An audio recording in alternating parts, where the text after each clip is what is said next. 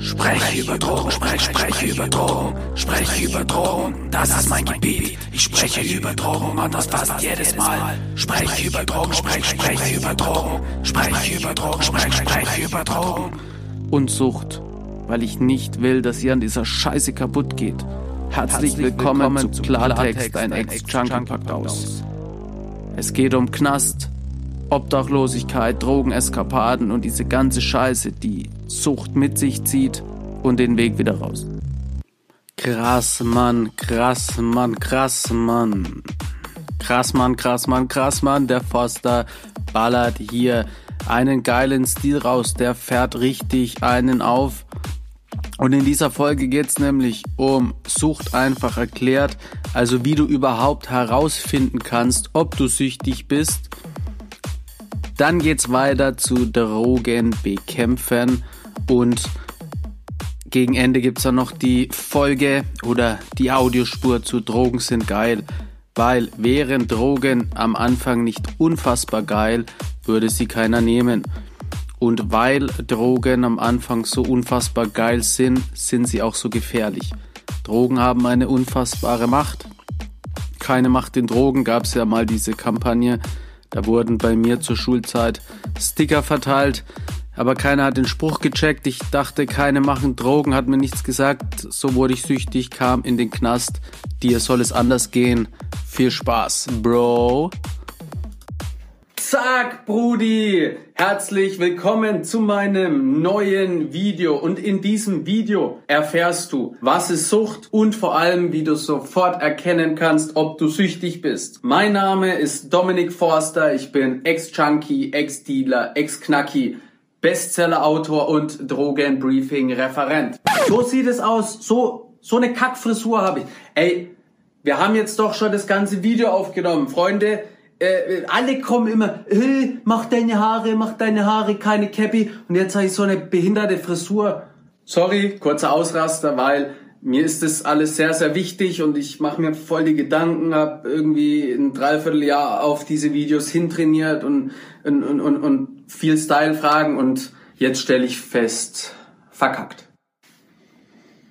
Okay, Sucht. Sucht einfach erklärt. Was ist Sucht. Der Hamburger Wissenschaftler Klaus Wanke hat gesagt, Sucht ist ein unabweisbares Verlangen nach einem bestimmten Erlebniszustand. Kann ich so bestätigen. Ich hoffe, Herr Wanke, Sie erlauben das. Wahrscheinlich interessiert Sie es auch überhaupt nicht, was jetzt meine Meinung dazu ist. Egal, darum geht's nicht. Ab wann bin ich süchtig? Das ist die ohne Witz am meisten gestellte Frage, neben der Frage, ob ich der Bruder von Mark Forster bin.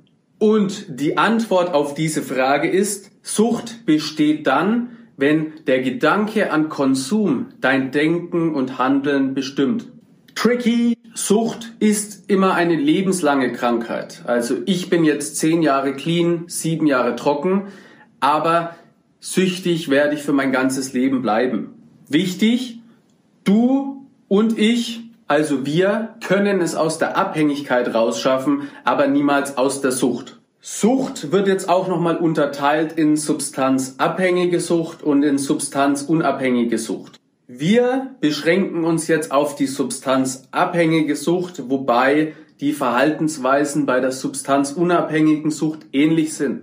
Was du konsumierst, ist völlig egal. Die Preisfrage ist, warum du konsumierst. Mit 17 Jahren habe ich angefangen, Drogen zu nehmen und mit Ende 21 saß ich dann schon in Hochsicherheitsjugendhaft für zwei Jahre, sechs Monate. Verurteilt wurde ich wegen eineinhalb Kilo Speed. Ich wurde verraten von meinem besten Freund. Wie könnte es anders auch sein? Ich hatte aber Glück, weil die hätten mich auch mit 20 Kilo erwischen können. Äh, hör doch auf. Niemand hat vor, süchtig zu werden. Ja, es gibt niemanden, der morgens aufwacht und sich denkt, ey, mein Leben ist total geil, aber ich fange jetzt an, Drogen zu nehmen und in fünf Jahren möchte ich im Knast sitzen, in der Psychiatrie sitzen oder vergewaltigt auf dem Strich enden. Niemand hat vor, süchtig zu werden. Niemand plant seinen Absturz. Wäre ja auch totaler Schwachsinn. Warum sollten wir unseren eigenen Absturz planen? Jeder, der Drogen nimmt, will dadurch sein Leben verbessern. Realität sieht aber so aus, dass ganz viele von denen, die anfangen, Drogen zu nehmen, irgendwann tief in der Scheiße enden. Inklusive mir. Meine Eltern waren so richtig starke Raucher. Die haben 50 Kippen am Tag reingezündet in der Wohnung, im Auto und das meistens auch noch immer parallel. Also ich bin quasi im Rauch aufgewachsen und ich habe es gehasst und ich bin zu Hause immer so rumgerannt so. Raucher, scheiß Raucher. Scheiß Raucher.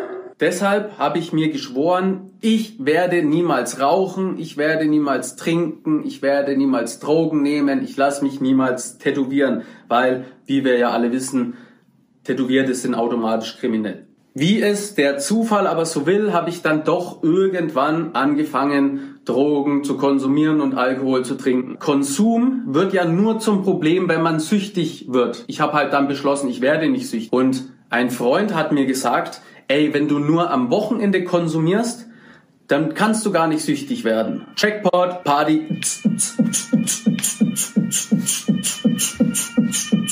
Das ist natürlich falsch, weil wir wissen ja schon, Sucht findet immer statt, wenn sie dein Denken und Handeln beeinflusst. Nur am Wochenende konsumieren hat nicht lange funktioniert, aber selbst in der Zeit, wo es funktioniert hat, war das immer nur ein Aushalten. Ja, es war quasi immer nur ein Aushalten bis Freitag 18 Uhr. Und mit Beendigung meiner Arbeitszeit hat das Gehirnzellenmassaker angefangen. Mit 30 Wodka Energy, drei Tage wach, Ecstasy, Speed, gib ihm richtig. So, und weil ich mich immer dermaßen abgeschossen habe, habe ich dann auch bis zur Mitte der nächsten Woche gebraucht, um mich irgendwie zu regenerieren. Bis Mittwoch konnte man mit mir überhaupt nichts anfangen. Dann ging es mir Mittwoch besser, dann habe ich gekifft, dann war Donnerstag und ich dachte, Party! Irgendwann habe ich dann schon Mittwoch angefangen, dann Dienstag und irgendwann war die ganze Woche einfach eine riesige Party.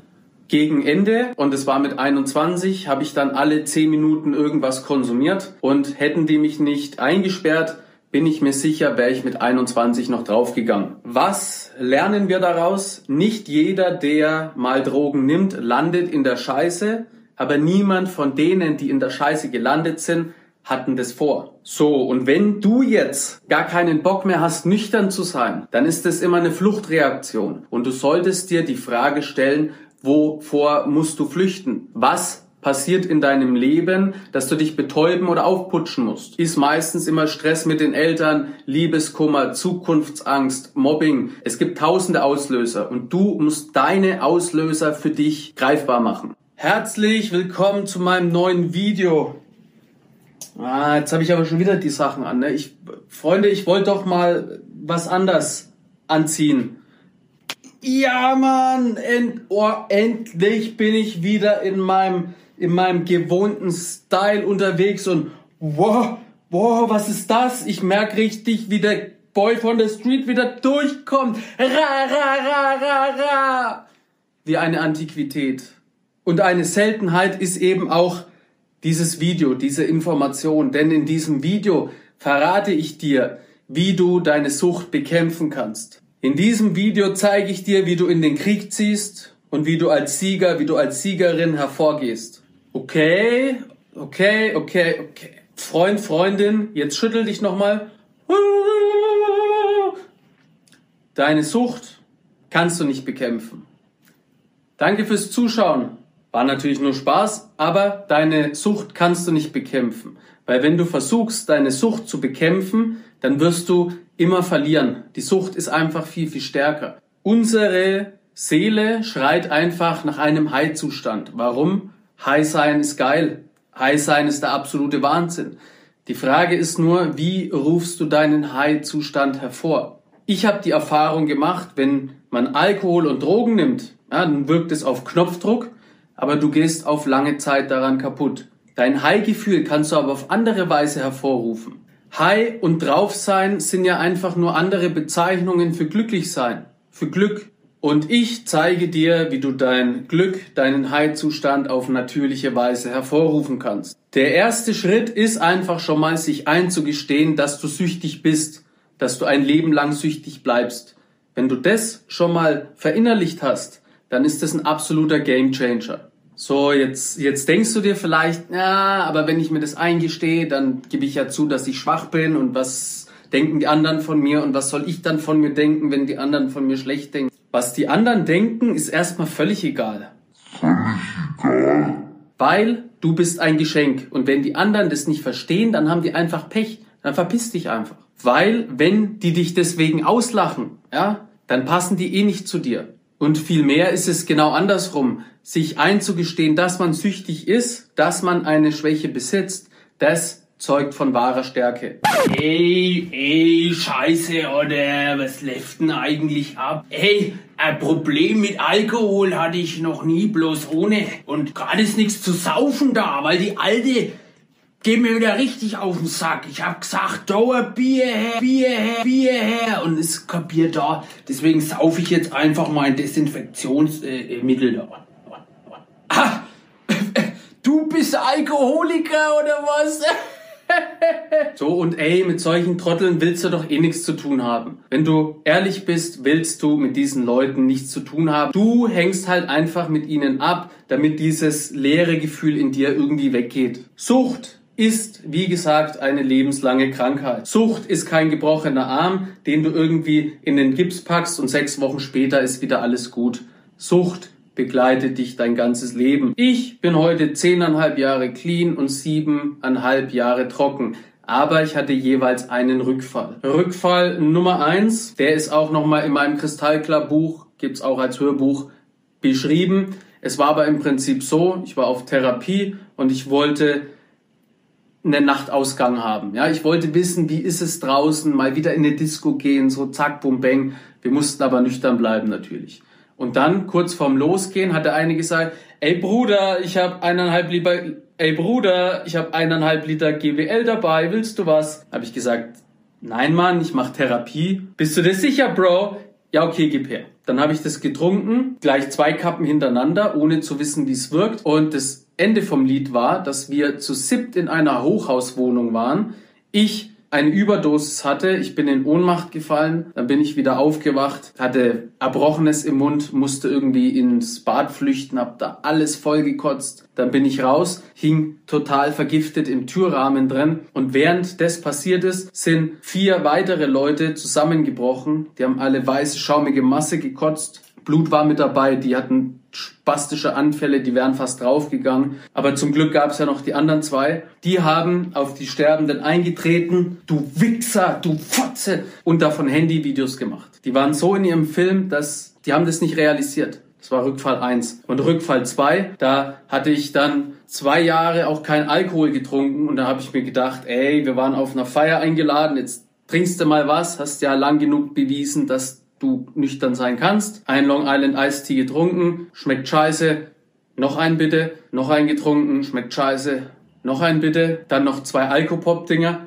Dann hatte ich 0,9 Promille, war in der Disco am Abdancen. Dann bin ich zusammengebrochen, hab da alles vollgekotzt. Meine Frau musste mich vom einen Ende zum anderen Ende in der Stadt transportieren mit dem Bus. Ich habe da alles vollgekotzt. Oben in der Wohnung bin ich zusammengebrochen, hab geschrien, dass ich nicht sterben will, weil mir hat's die Bauchspeichel zum zweiten Mal zerrissen. Ich hatte einen akuten Pankreatitis-Schub, wurde mit dem Notarzt abgeholt und dachte, es ist wieder mal vorbei. Zwei Wochen war nicht klar, ob ich mich nochmal regenerieren würde und Dialyse und Blutwäsche stand dann an. Wie durch ein Wunder haben sich meine Blutwerte normalisiert und das war wirklich so das letzte Mal, weil da habe ich richtig gecheckt, ey, Du, du, du bist süchtig, du kannst nicht kontrolliert konsumieren. Das kannst du einfach nicht. So, und diese beiden Dinger sind einfach passiert, weil ich nicht verstanden habe, dass das alles eine lebenslange Krankheit ist, dass ich nicht kontrolliert konsumieren kann. Ich habe immer wieder geglaubt, und es macht ja das Suchtgedächtnis und die Rückfallgedanken, dass das eben doch irgendwie ein Arm ist, der sich regeneriert und ich das schon wieder kann. Aber ich kann es eben nicht. Und seitdem ich mit das als Begriff drüber geschrieben habe, ich kann nicht kontrolliert konsumieren, weil ich süchtig bin, stellen sich solche Fragen gar nicht mehr. Ich kann es einfach nicht. Und es wird mein ganzes Leben lang so bleiben. Und ein Beispiel dafür, dass es jeden treffen kann, ja, sind Leute, die habe ich kennengelernt.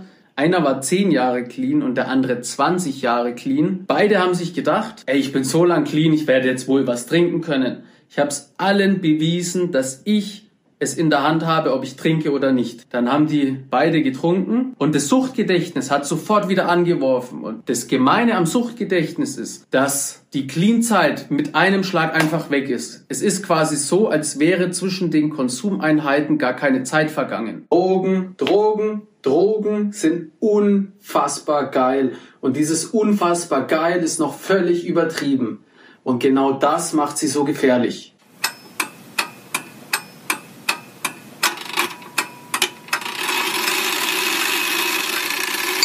In diesem Video erfährst du, was es alles für Drogen gibt und wie diese wirken. Und wir müssen der Frage nochmal auf den Grund gehen, warum sind Drogen unfassbar geil?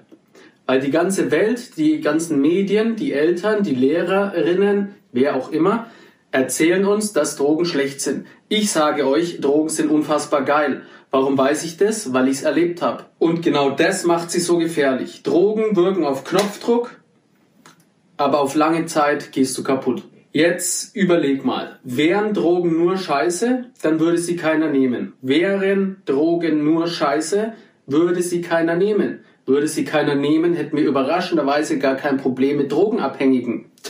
Wer hätte das gedacht? Und irgendwie weiß ja jeder von uns, dass Drogen schlecht sind. Wir wissen alle, dass uns harter Konsum auf lange Zeit kaputt macht, egal ob das jetzt bei Zigaretten ist, bei Alk, bei Drogen oder bei Medikamenten. Wir alle wissen das irgendwie, wir alle haben das schon mal gehört. Mein Papa hat mit Zigarette im Mund und Bierflasche in der Hand gesagt, Junge, fangen die das Rauchen an. Und gefühlt macht es ja die ganze Welt.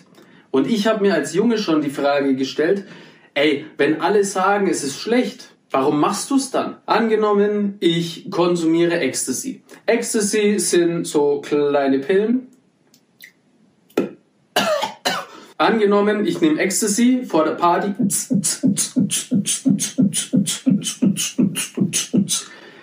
Aber dieses geile Gefühl kommt überhaupt nicht und Ecstasy wäre einfach nur scheiße. Stell dir vor, ich nehme diese Pille, ich krieg Bauchweh, ich krieg Depressionen, ich kotze die ganze Zeit, mir geht's einfach nur scheiße. Wäre das der Fall, dann würde ich das doch nicht nochmal nehmen. Wäre das der Fall, würde so Ecstasy funktionieren, würde doch niemand Ecstasy nehmen. Das wäre doch völliger Schwachsinn. Es gibt absolut nicht im geringsten nicht mal den Hauch von irgendwie toll. Würde ich es dann nochmal machen? Nein. Wenn ich aber tanze, wenn ich abgehe, wenn ich Freude empfinde, wenn, wenn, wenn ich so viel Glück empfinde, dass ich glaube, mein Herz zerspringt, dass ich mir mit wildfremden Menschen in den Armen liege und heule und einfach nur denke, mein Leben hat endlich einen Sinn, dann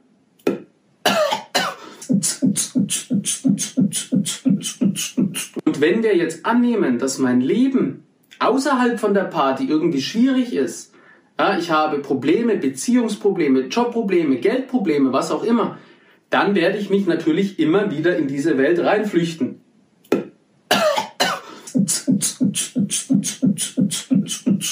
Und wenn dann Nebenwirkungen aufkommen, dann nehme ich die alle in Kauf. Auf Speed zum Beispiel hatte ich immer dermaßen arge Bauchschmerzen, dass die ganze Zeit nur noch so rumgegangen war. Oh! Ich hatte so unfassbare Bauchschmerzen, weil sich alle Organe zusammengezogen haben. Ja? Von Arschloch, also von Schließmuskeln natürlich, alles. Ja? Alles hat sich dermaßen zusammengezogen und während des Runterkommens habe ich mir immer geschworen, Nie wieder. Ich werde niemals wieder Drogen nehmen. Dann war das Runterkommen weg. Dann bin ich also gelandet. Dann waren die Schmerzen weg. Dann habe ich was gegessen. Der Schmerz, den habe ich vergessen. Was aber blieb, war diese geile Ecstasy-Nacht. Oder diese geile Speed-Nacht. Oder Crystal. Oder alles zusammen mit Alkohol noch dazu. Alles völlig egal.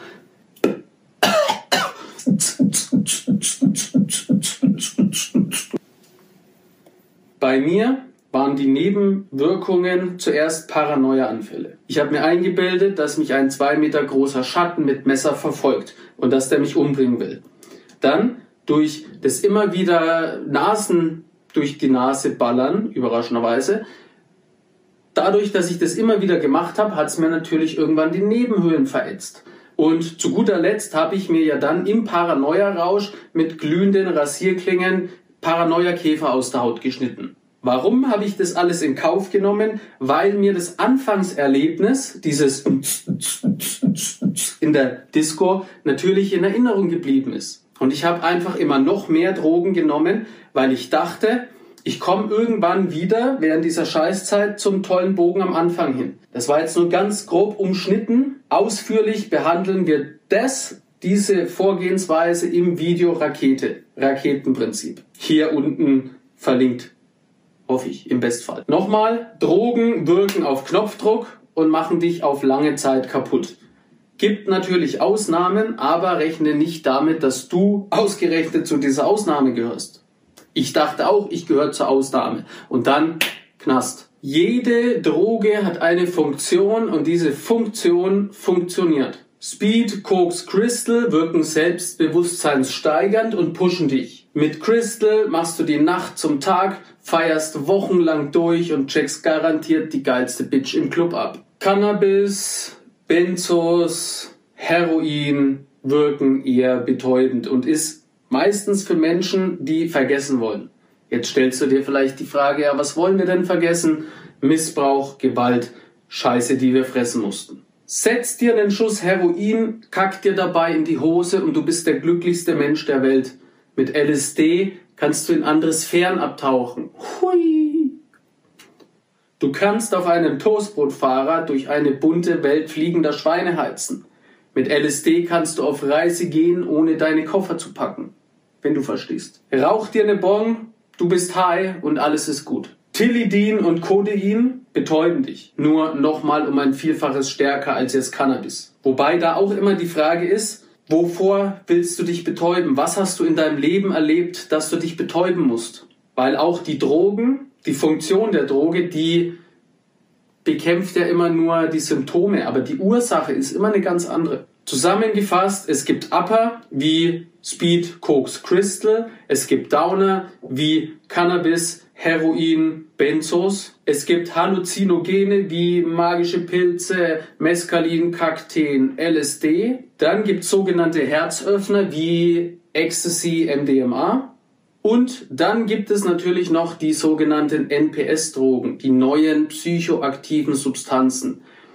Man kann sagen, dass es für jede illegale Substanz mindestens eine NPS-Droge gibt. Folgendes, irgendwann hat sich mal ein Dealer gedacht, ja ey, ähm, also es ist ja so, hinter jeder Droge steckt ja eine chemische Formel. Wenn diese chemische Formel von der Polizei herausgefunden worden ist, dann wird diese irgendwann verboten. Und jetzt hat sich irgendein Dealer oder Designer oder beides gedacht, hey, verändern wir hier einfach ein paar, ein paar Zusätze bei der chemischen Formel, dann weiß zwar keiner mehr, was jetzt da genau passiert, aber wir können das quasi halb legal, illegal, gefährlich, scheißegal auf den Markt strömen lassen und damit können wir Kohle verdienen. NPS-Drogen sind extrem gefährlich, weil niemand genau weiß, was da drin ist. In meinem Podcast Klartext, dein Ex-Junkie packt aus. In der Folge Cannabis und Kräuter berichte ich davon einfach nochmal ausführlich und du denkst richtig, ich habe es dir unten natürlich in der Infobox verlinkt. Allgemein der Podcast ist der absolute Shit. Ziehst dir bitte nochmal rein. Jede Droge hat eine Funktion. Und durch die Funktion der Droge kannst du herausfinden, was dein Bedürfnis ist. Dein Bedürfnis wiederum schließt auf einen Mangel in deinem Leben. Und wenn du weißt, was dir fehlt, dann kannst du herausfinden, warum du wirklich konsumierst. Beschäftige dich mit dir selber, geh tief und du wirst es herausfinden. Das war's auch schon wieder mit der Folge von mir. Wenn du mehr wissen willst, ja, dann musst du abonnieren. Check den Forster Style aus und sei gut drauf. Nächste Woche geht es wieder hoch hinaus. Yeah. Aber zieh dir bitte unbedingt kristallklar und klarkommen als Hörbuch rein, überall zum Streamen verfügbar. Bookbeat, Spotify, Deezer, Audible, Get a Kick. Oh, das klingt so toll, aber gibt es auch das normale Buch zum Kaufen? Hä, was? Ja, ja, natürlich gibt's es auch als Buch. Kannst du überall abchecken, Bro. Es gibt sogar die Graphic Novel über Panini Comics.